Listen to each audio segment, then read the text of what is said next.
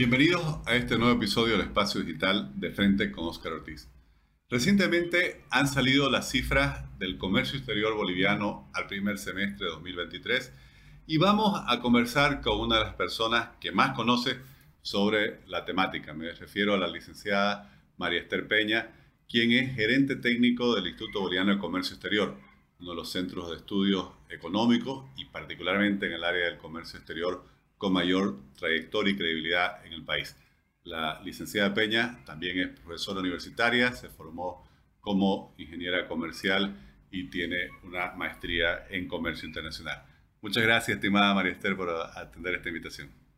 Muchas gracias, licenciado, por siempre invitar al IPSE, por estar al día con los datos, especialmente hoy a junio, según datos del INE que lanzaron, cómo está el comercio exterior, hacia dónde vamos y sobre todo qué nos espera para final de año.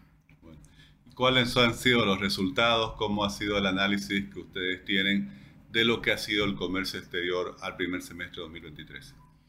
En lo que respecta a los datos de comercio exterior, hay que destacar que Bolivia ha exportado más de 5.500 millones de dólares, pero todavía nos ha faltado poquito más de 1.800 millones de dólares para lograr lo que Bolivia hizo a junio 2022.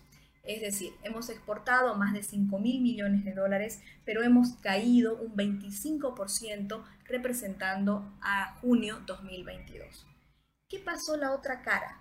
Las importaciones del comercio, las compras externas que realiza nuestro país para poder abastecernos, para producir y luego exportar. Hay que tomar en cuenta que hemos crecido un 0.3%. Estamos hablando que hemos comprado más de 5.500 millones de dólares, lo cual no nos ha alcanzado con las exportaciones, teniendo un saldo comercial deficitario o negativo frente a las exportaciones por poco más de 78 millones de dólares. Licenciada Marister, y estaba viendo que el año pasado, contra el mismo periodo, y recuerdo que usted cuando nos explicaba esa cifra estaba muy optimista, muy contenta, porque en el primer semestre de 2022 habíamos tenido 1.734 millones de dólares de superávit en, el comercio exterior. Hoy tenemos 78 negativos. Entonces, eh, ¿qué es lo que explica? Eh, ¿Ha habido algún factor, algún rubro en particular para esta caída tan importante? Las importaciones, como usted mencionaba, básicamente se han mantenido al mismo nivel, pero, pero sí las exportaciones han disminuido. Como institución decimos que hay dos partes. Primero, viendo 78 millones de dólares déficit, decimos, es poquito, pero si lo comparamos justamente al superávit de más de 1.700 millones de dólares de la gestión pasada a junio 2022, estamos muy preocupados. ¿Por qué? Porque el principal rubro de aporte a las exportaciones que luego de la pandemia vimos sus frutos, vimos que el valor agregado, la generación de empleos, está en ese futuro de corto plazo, como son las exportaciones no tradicionales, hoy ha caído bastante, tanto en volumen como en valor, y que sin lugar a dudas para nosotros, especialmente analistas de lo que es el comercio exterior, tenemos a corto plazo todas nuestras esperanzas. Pero ¿cuáles han sido esas incidencias para que podamos ver tanta caída?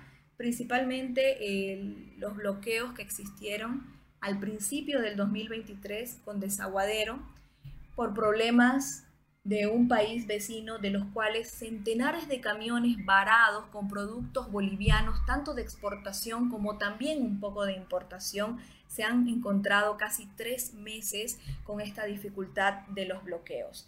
Eso por un lado, porque por el Perú justamente y la zona de desaguadero se van los principales productos de las exportaciones no tradicionales, la soya y totalmente todos sus derivados. Constantes bloqueos, ya vamos más de 146 días de, de bloqueos de enero a agosto justamente y que cada vez más va golpeando a la producción y sobre todo a la exportación y también a la importación. Y se traduce en mejores y menores momentos de poder adquirir divisas para nuestro país. Hoy más que nunca somos un país que necesitamos exportar más, pero con valor agregado.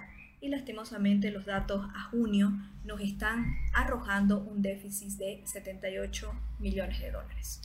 ¿Hay algún rubro en particular, hay algún país, algún mercado en particular o ha sido una disminución, por así decir, que ha afectado a, por lo menos a los principales rubros de la exportación? ¿Ha habido alguna diferencia en el comportamiento entre tradicionales y no tradicionales? Sí, justamente las exportaciones no tradicionales cayeron 33% en valor y 25% en volumen. Y las tradicionales cayeron 21 y 17%. Es decir, que el mayor golpe lo hemos tenido en las exportaciones no tradicionales. Si comenzamos a desglosar los principales productos exportados no tradicionales por Bolivia, todos dieron negativo, comparado con junio 2022. Se salvaron tres principales de toda la gama de productos no tradicionales. ¿Cuáles son ellos? derivados de la carne. Si hablamos de derivados de la carne, estamos hablando de la hamburguesa por excelencia que exportamos, también los despojos de carne, vísceras, em, especialmente. Otro rubro muy importante que ha crecido dentro de todos los que han decrecido son las confecciones textiles y también la chía, teniendo y aperturando nuevos mercados, especialmente el asiático, con gran futuro para poder exportarse hacia el mundo. Todos los demás, desde la soya y sus derivados, alcohol etílico, nueces del Brasil, que es la castaña, la quinoa, eh, la leche, todos los productos cayeron, excepto esos tres rubros. Y en este contexto que, nos describe cómo le ha ido al sector productivo y exportador cruceño, sabemos que Santa Cruz es el departamento que más aporta al comercio exterior, ¿Cómo ha sido este primer semestre? ¿Cuáles han sido eh, el comportamiento de los principales rubros de la producción de Santa Cruz? Hemos observado una caída ¿no? de lo que es volumen, valor, pero no podemos dejar de destacar esa, ese gravitante que tiene Santa Cruz en lo que son las exportaciones de Bolivia. De todo lo que Bolivia ha exportado, el 33% viene de Santa Cruz. Si hablamos de exportaciones no tradicionales, es el 77% pero si también hablamos de exportaciones de alimentos, eh, estamos hablando más del 88%. Entonces, Santa Cruz es importante para las exportaciones. Claro ejemplo, en la gestión 2022, Bolivia exportó 13.500 millones de dólares. Santa Cruz representó para esa exportación más de 4.500 millones de dólares, gracias a las exportaciones no tradicionales. Y según la experiencia de ustedes, eh, ¿el comportamiento del primer semestre determina también el del segundo semestre o podría haber la opción de observar una mayor recuperación? Si ahora mismo decimos cómo vamos a terminar este año con datos cerrados al segundo semestre, nos lleva a hablar de un déficit comercial, si lo vemos de forma lineal. Pero como institución tenemos la esperanza eh, de forma propositiva de que ese golpe de timón se pueda dar ya en estos momentos, ahora que estamos a, a la vitrina del comercio internacional con la feria, por ejemplo, las misiones empresariales que vienen de otros países con experiencia de mejorar los rendimientos, las balanzas comerciales, pero sobre todo es el momento de proyectarnos como país, de poder mostrar la oferta exportable boliviana y hacer lo que nos está faltando mucho, que es promoción comercial. Si hacemos todo ello, liberamos las exportaciones no tradicionales, específicamente soya y derivados, carne, donde tienen mercados asegurados y están listos para poder exportar y hacer un pacto social, podemos tener datos eh, que nos pueden sorprender, ¿no? Y a ello ayudarnos con la biotecnología, que se pueda aprobar la biotecnología. Tenemos eh, personas destacadas, especialistas en este agro, eh, también que están estudiando para ser biotecnólogos. Entonces es el momento de reconocer que tenemos que poner los ojos en las exportaciones no tradicionales, apoyarlas, apostar por ellas, porque a corto plazo pueden dar ese golpe de timón, pueden darnos números que queremos como es el superávit comercial, lo cual va a significar sin lugar a duda que la economía pueda crecer, que podamos traer esas divisas que hoy más que nunca necesita el país y todos nosotros para poder pagar las compras externas que tenemos que hacer a final de año.